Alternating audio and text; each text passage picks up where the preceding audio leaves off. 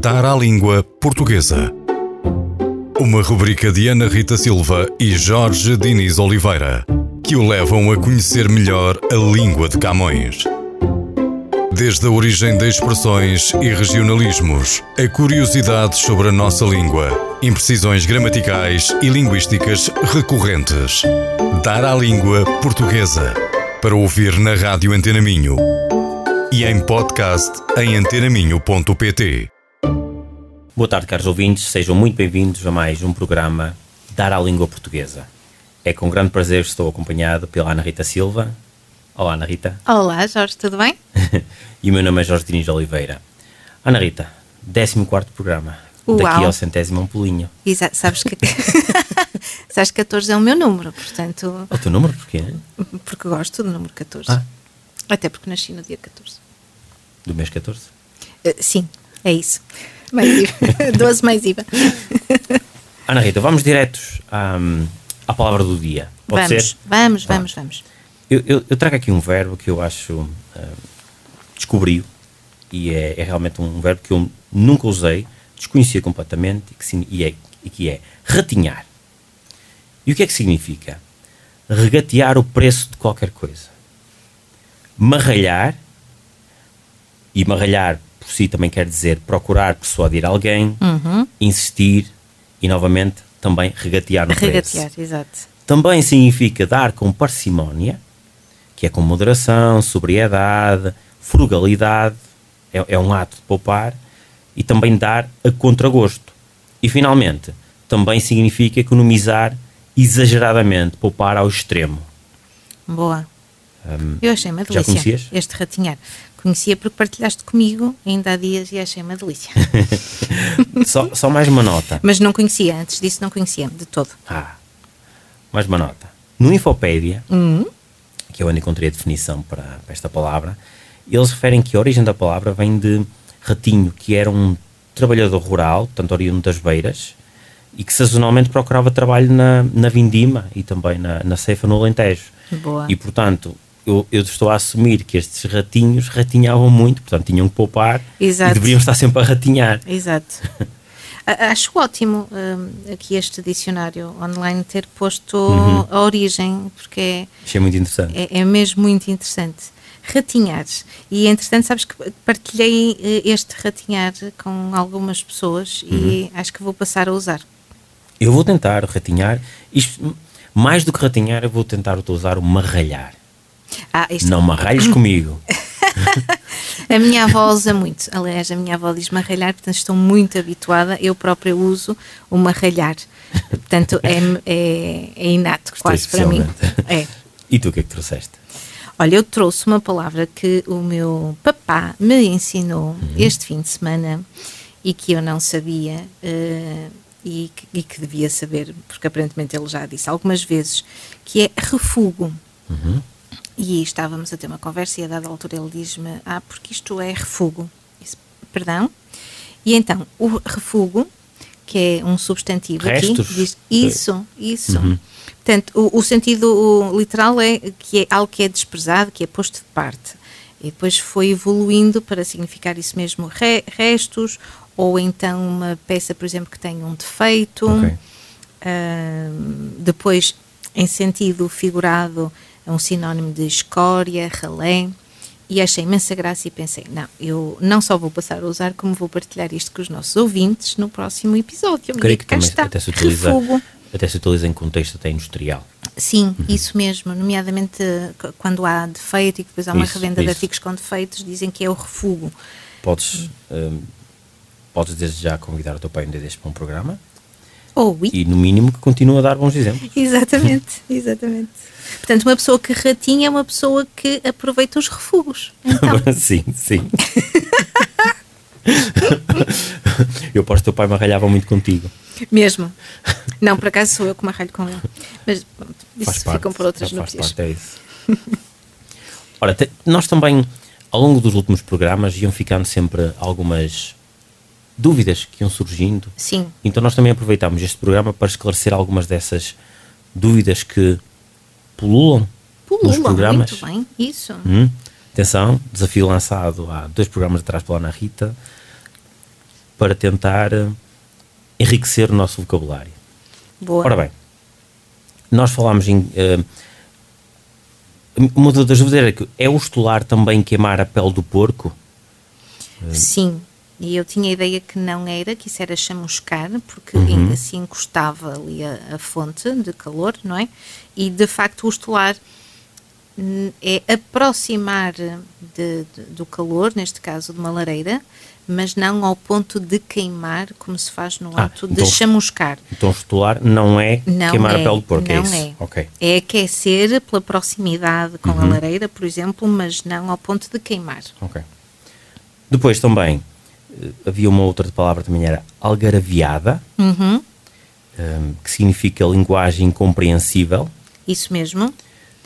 Ou, ou vozes todas a falar ao mesmo tempo e, portanto, Uhum. isso. cria ali uma certa confusão, É uma isso. algaraviada, que aparentemente vem hum, dos hum, da história, portanto, quem dos, dos muros uh, que falavam tem linguagem, é exatamente.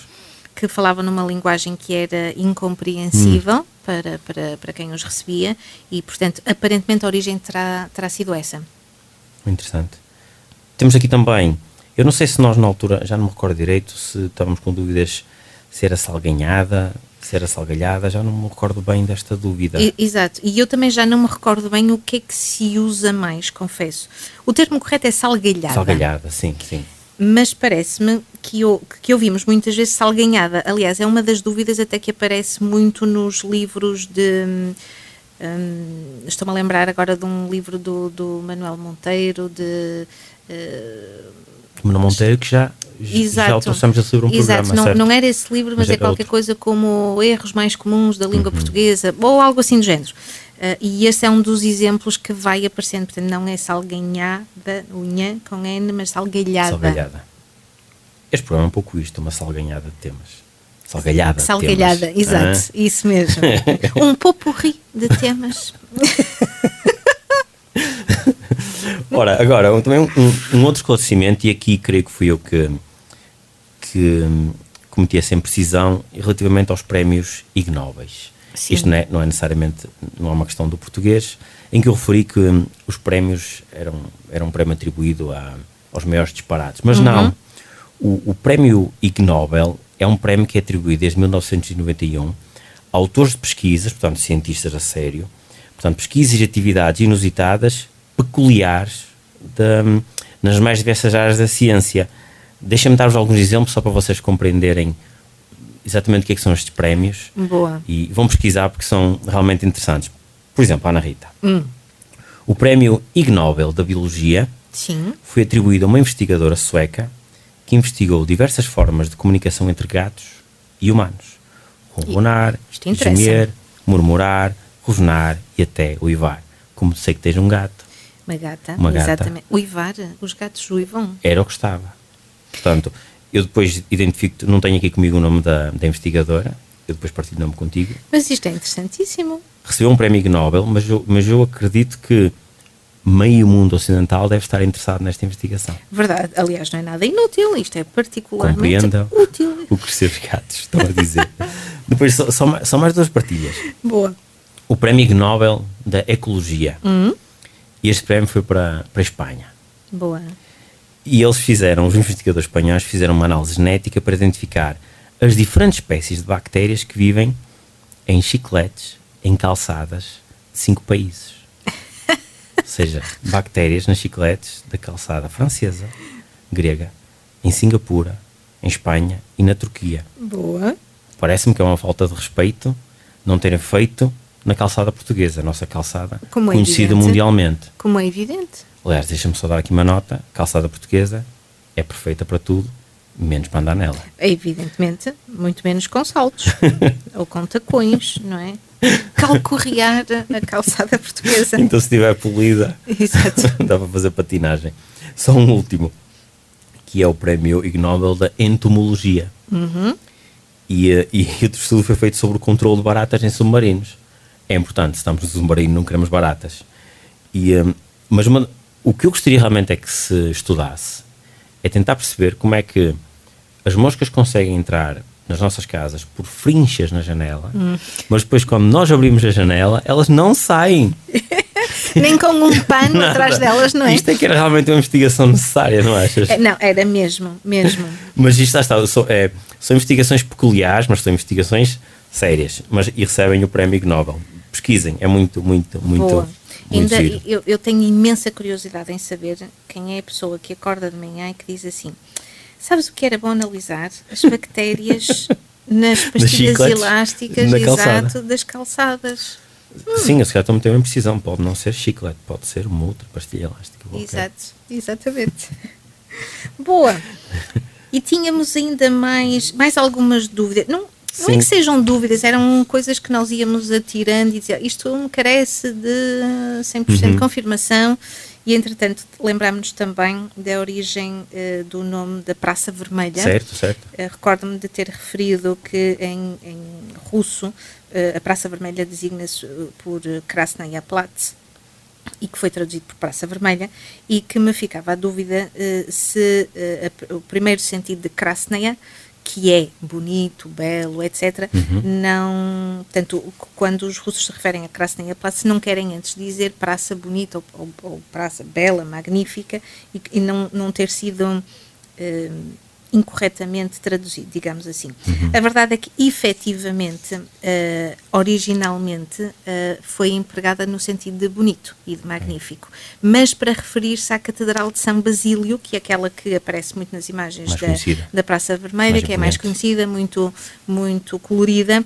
E depois esse nome foi transferido sim para a praça circundante, onde tem depois também um Kremlin, etc. Eh, portanto, é, foi, é isso mesmo. Já lá estiveste? Eh, já lá estive. Já lá estive. Já estiveste, já estiveste também em Barcelona, na, na Sagrada Família? Já, também. Quando chega à Sagrada Família é uma desilusão, porque eu fa- sinto falta de uma praça. Verdade.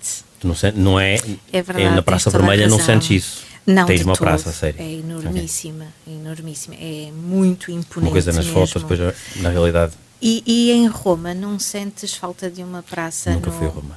Pronto, então não vou fazer eh, spoiler. Eu pouco, pouco saio do Minho. Muito não bem. podemos ser todos criaturas do mundo viajados. Diz a pessoa que já Bilingues. viajou imenso, mas tudo bem. Uhum. Tudo bem. Portanto, fica, fica aqui a dúvida esclarecida Sim. quanto à Praça Vermelha. O, sentido, o primeiro sentido era exatamente Praça Bela, Magnífica. E aqui só para a reta, já aqui na reta final do nosso Sim. programa, Ana Rita, deixa-me só partilhar. Eu tenho uh, a certeza que o nosso Presidente da República, o professor Marcelo Rebelo de Souza, não ouve este programa, Mas devia. mas devia, devia. Todos nós temos a certeza que ele é uma pessoa muito bem formada, Uhum, bom falante, dúvida, mas no melhor pano cai a nódoa. Oh, E o, e o nosso presidente foi há uns dois dias para- parabenizar os dois atletas que ganharam o Estoril Open. sim. E eh, até vou, eu até apontei o que é que o presidente lhes disse. Vocês têm condições para ser top top. Boa. Redundante ainda por cima. Este, este adjetivo, este anglicismo, a mim faz-me especial confusão. Portanto, eu tenho aqui uns- Comicha-te, eu comicha-te tenho aqui uns- tenho uns pelos no cachaço que quando esse top eles iriçam. Então vamos só aqui para, para terminarmos o programa. Que adjetivos poderíamos ter utilizado? Poderia ter o presidente utilizado para se referir a estes dois atletas, magníficos atletas que ganharam o Estoril Open. Senhor Presidente, se nos estiver a ouvir, e eu Exatamente. acredito que sim, Uhum.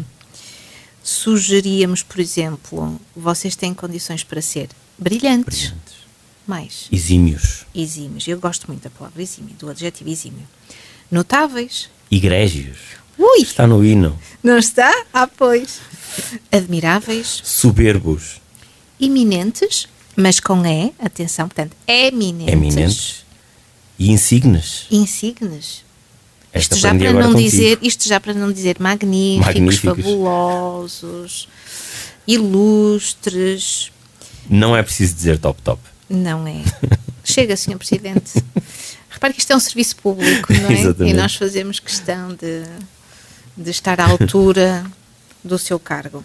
Já agora, choca-te hum, o facto de o nosso Presidente ou qualquer outra personalidade, não precisa de ser o Presidente Marcelo, uh, uso uma palavra assim mais comum, mais corriqueira? Não, não, de forma Neste alguma. contexto? Não. Por acaso, nem o facto de ser o top, a mim faz uma especial confusão sempre que ouço um, a palavra top, porque acho que é, é perfeitamente, podemos evitá-la perfeitamente. Sim. Um, porque estamos, ah, sinto que estamos a usar em exagero, é tudo top. O topíssimo, top. tenho ouvido. Pronto, é tudo top. Então já, não- já não temos patamares, já Sim, não há aqui um é degradê de sensações, isso, não é? é isso. Uau. tudo top. Isso, E, isso. e- e é, é um, é um ódio de estimação esta palavra em concreto, mas não, não tenho qualquer problema com isso. Tens mais ódios de estimação, assim, em termos linguísticos? Vou. Não te consigo responder agora, mas vou guardar para um outro programa. Eu assim, de repente, tenho coisa e contra mim falo. Ah, coisa. A coisa, A coisa. eh, disse-me uma coisa, quer partilhar uma coisa, são muitas coisas. Hum, O tenho- tipo, Tenho um. Tenho um. E temos mesmo que terminar, que é eh, terminar eh, tudinho, bocadinho. pronto, estás a falar para mim diretamente, claramente. Não, não, eu, essa- eu uso mu- muito. Recordas-te do termo para nos referirmos a uma palavra em inho, a um, a um diminutivo, que já partilhamos aqui Ah, há, há dois ou três programas? Hipocorística. Uma palavra hipocorística. É. Uma palavrinha, um Estava minutinho, tem um mesmo aqui minutinho. na ponta da língua. Na pontinha. Isso na pontinha. Ana Rita. Mas acho que é algo que devemos, devemos mudar, fazer um esforço, utilizar o vocabulário que nós temos. Uhum. Boa, vamos, vamos concluir este programinha. Obrigado. Programinha, não, este programaço. Obrigado por esta partilha. Obrigada, eu. E vamos terminar novamente com Fausto Bordal Dias, Parece-me bem. com uma música do seu álbum Por Este Rio Acima, chamada Porque Não Me Vês. Boa tarde e até breve.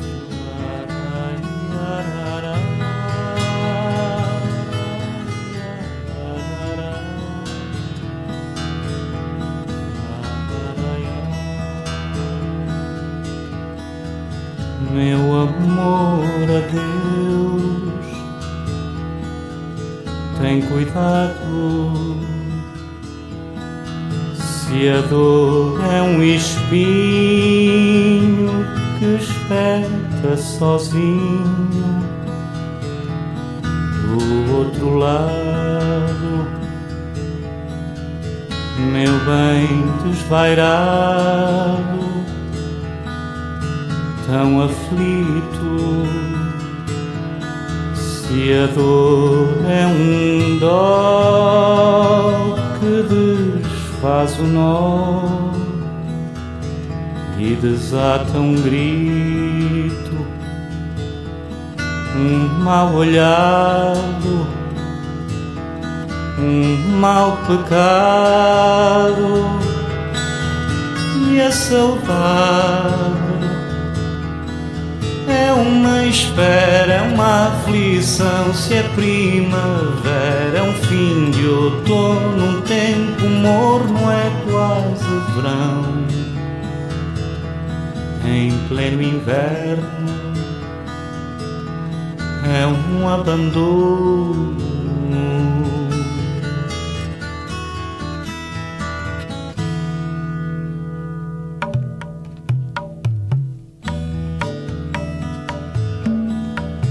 porque não me vês,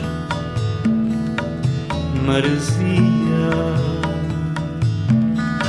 Se a dor é um ciúme que espalha um perfume que me agonia, vem-me ver, amor de mansinho. Se a dor é um mar louco transbordar outro caminho, quase a espraiar, quase afundar, e a saudade é uma espera, é uma aflição. Se é primavera, é um fim de outono. Um tempo morno é quase verão. Em pleno inverno, é um abandono.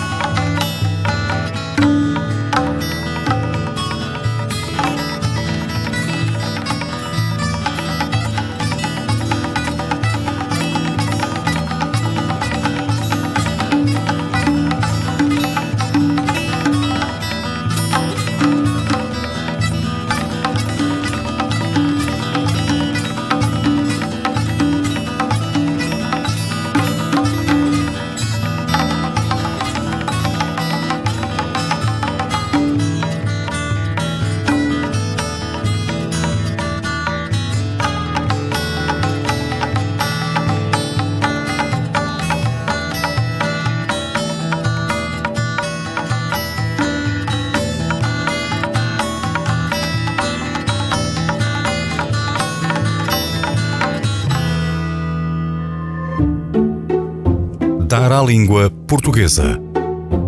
Uma rubrica de Ana Rita Silva e Jorge Diniz Oliveira, que o levam a conhecer melhor a língua de Camões. Desde a origem de expressões e regionalismos, a curiosidades sobre a nossa língua, imprecisões gramaticais e linguísticas recorrentes. Dar à língua portuguesa. Para ouvir na Rádio Antena Minho e em podcast em antenaminho.pt.